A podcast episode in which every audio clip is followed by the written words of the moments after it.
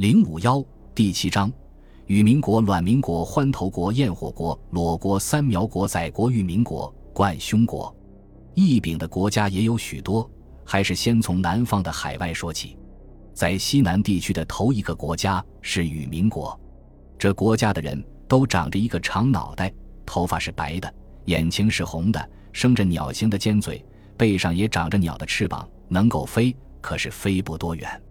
它们也和鸟类一样，是从蛋里生出来的。国里最多卵鸟，卵鸟是凤凰一类的鸟，长有五彩的羽毛，极其华贵。与民国的人就拿这些卵鸟蛋来做他们的粮食，所以一个个的形状都长得好像神仙一般。与民国附近有一个国家是卵民国，卵民国的人也像与民国的人一样，从蛋里生出来，自己又生蛋。至于他们的形态怎样？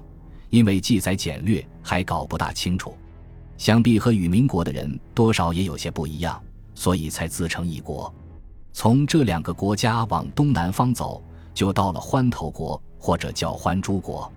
这国家的人也生着鸟的尖嘴，背上长着一对翅膀，状貌和与民国的人差不多，只是他那翅膀简直不能飞，只能当拐杖用。成群结队的欢头国的人。就扶着翅膀一拐一拐地往来在海边，用他们的鸟形的尖嘴捕捉海里的鱼虾来吃。据说欢头原是尧的臣子，因为有罪跳在南海里自杀死了。尧可怜他，打发他的儿子到南海去奉祀他。大约需要捉鱼维持生活的关系，他的子孙渐渐就变做了这副形貌。又有说欢头原是大神滚的孙子，不知道什么原因。却跑到南海来自成一个国家，想来和鲧的触怒天地被杀是有关系的。他们除了吃鱼之外，还吃几种谷物，其中就有黑小米。黑小米就是大神鲧被杀戮以后，变作黄熊到西方去求医，曾经在路上劝人民播种的。不过实际上这国该叫丹朱国，在《尧舜篇》第三章我们已经大略讲过了。从欢头国向南方走一点。便到了焰火国，焰火国的人黑皮肤，身体像猕猴，能从嘴里吐火。据说他们所以能够从嘴里吐火，是因为人人都拿火炭做食品的缘故。国里生产一种食火兽，名叫火斗，形状像狗，能够喷火作殃。后世民间传说说，白罗天女叫她丈夫吴堪牵了一条狗去吐出火来，烧了贪婪的县官二家人，就是火斗这种兽了。焰火国的附近是裸国，裸国的人全身赤裸，一年四季都不穿衣服。禹治水到这个国家，为了尊重他们的风俗习惯，也把衣服脱去，才进入国境。在第三章我们已经讲过了。再向东北走，便到三苗国。三苗国又叫三毛国，或叫苗民国。所谓三苗，相传就是帝弘氏的后代浑敦，少吴氏的后代穷奇。晋云氏的后代饕餮，这三族人的苗裔，因为反对尧把天下让给舜，尧杀了他们的国君，他们就逃到南海来，合组成一国。这国的人相貌手足都和普通人差不多，只是腋下长着一对不能够飞行的小翅膀，算是特别。在东走便是宰殷治国，这国的人原是帝舜的后代，帝舜生无隐。无银到在这地方来居住，他的子孙便形成一个国家，叫在国。在国的人黄皮肤，擅长拉弓射蛇。在国的附近是玉民国，玉民国的人吃小米，又拿一种奇怪的生物来做他们的食品。这种奇怪的生物就叫玉，又叫短狐，或叫蛇弓虫，是一种生长在南方山系中的毒虫，形状像团鱼。只有两三寸长，能够含沙射人。又说他的嘴里有弓弩的形式，能够喷出毒气来射人。总之，被射者不是缩足抽筋、头痛发热，定就会在被射的地方生出毒疮来。轻一点的大病一场，重一点的连性命都会丢掉。《诗经》所谓“为鬼为玉”，把玉来和鬼相比，可见它的阴险恶毒。可是玉民国的人不但不怕这种毒虫。还专门设这种毒虫来当食品，所以叫做玉民。这些人也真可算是人类中的怪人了。他们不但擅长射玉，也擅长射蛇。《山海经》中记有一个玉民，正紧紧地拉满了弓，对准着一条黄蛇射去。射中的蛇，可能也还是拿回去剥了皮来做食品的。从玉民国往东走，便到了冠胸国。冠胸国的人胸前都有一个圆圆的大洞，这个洞是怎么来的呢？原来据说禹治洪水，在会稽山大会天下群神，防风氏后到，禹把他杀了。后来洪水平息，从天上降下两条龙来，禹就派一个叫范成光的臣子驾了这两条龙碗的车，载着他到海外各国去巡视。走到南海，经过防风氏的部族，防风氏有两个臣子为禹杀了他们的国君，余恨未消，看见雨如今又驾了龙来摆架子，心头的怒恼更像是火上添油。还没等贵宾的大驾降临地面，两个臣子就拉满弓扣紧弦。对准雨的云头一箭射去，只听得霹雳一声巨响，霎时间起狂风，打大雷，下大雨。两条龙载着雨向着高天奔腾而去，转眼之间杳无踪影。两个臣子眼睁睁地望着天空，吓得脸色由青转黑，知道这一番闯了大祸，定然凶多吉少。与其等别人来下手，不如自己先下手。于是大家一齐从腰间拔出短刀。把自己胸口戳穿一个大洞，倒地死去。禹知道了这回事，哀怜这两个臣子的忠义和耿直，于是叫人去替他们从胸口上拔出短刀，拿不死药草的细末来涂在他们的创口上。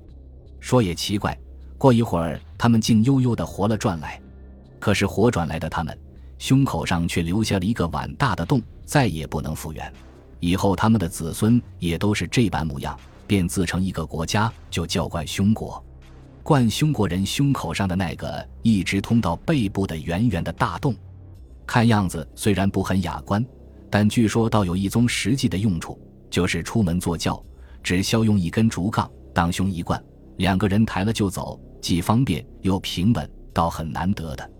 南方的一柄国家走完了，现在且从南方转到东方。东方海外的头一个一柄国家是思幽国，思幽国是帝俊的后代子孙，吃小米和野兽。国家里分成男女两个集团，男的集团叫做私氏，不娶妻子；女的集团叫做私女，也不需要丈夫。但虽说这样，却又奇妙的很。他们只需像白鹏那么用眼睛互相看看，就自然会受到感动，生出孩子来。往北走便是青丘国。青丘国的人吃五谷，穿丝帛，和我们并不两样，只是这国里出产一种狐狸，四只足而九条尾巴。到天下太平的时候，它就出现在世间，显示祥瑞，却是很奇特的。再往北走，经过几个国家，便到了劳民国。劳民国的人手足面孔全是黑的，样子慌慌张张，走着、站着、坐着、躺着，全不安定，一点是没有。却显得忙碌极了，所以才有人叫他们做劳民。渐渐大家都这么叫，就成了这一国的称号。他们吃草和树上的果实。有一种两头鸟生长在这里。北方海外的一柄国家只有两个，头一个是孤舍国。孤舍国在列孤舍岛上，列孤舍是海上的一座仙岛，和蓬莱岛相距不远，大海包围在它的东北。高山环绕在它的西南，孤舍国就建立在这座山环水绕、风景优美的岛上。一国的人个个都是仙人，他们不吃五谷，但是呼吸新鲜空气，或者是喝点露水来过日子。他们的心静得好像深渊里的泉水，他们的形貌文雅的好像待字闺中的处女。虽说这么，却没有什么东西能够伤害他们。他们在风光明媚的海岛上无所事事，悠游自得，看看海里的大蟹和鲮鱼，长生不死。当然，在我们看来，这一长串无休无尽的日子，未免过得也有些单调寂寞。可是仙人们却并不这么想。从孤舍国向西走去，到西北地区的尽头，就是犬戎国，又叫犬封国。这国家的人通是狗的脑袋，人的身子。据说是皇帝的子孙后代，皇帝的玄孙弄名生了一雌一雄两只白狗，两只狗互相配合起来，就传下了犬戎这么个国家。犬戎国的人吃肉，供奉着一个神灵，形状像马，却没有头，浑身红色，名叫戎夷王师。又有说他们是高辛王当国时杀房王有功，高辛王把自己心爱的女儿嫁他为妻的龙狗盘虎传下的后代，以后生的男孩子都是狗头人身的这种怪样，生的女孩都是漂亮的姑娘。这国家出产一种白颜色的花斑马，名叫吉亮，又叫吉良，眼睛像黄金，猎毛像火焰。若骑了它，寿命可望活到一千岁。不知怎样，这种马又出产在西方海外的鸡公国及其古国。我们在第五章里已经讲过了。从北方转到西方，西方第一个异禀国家是肃慎国。这国家的人住在岩洞里，没有衣服，把猪皮披在身上当衣服。到了冬天，就把野兽的脂肪涂抹在周身，约有二分厚，用来抵御风寒。国里出产一种树，名叫熊长。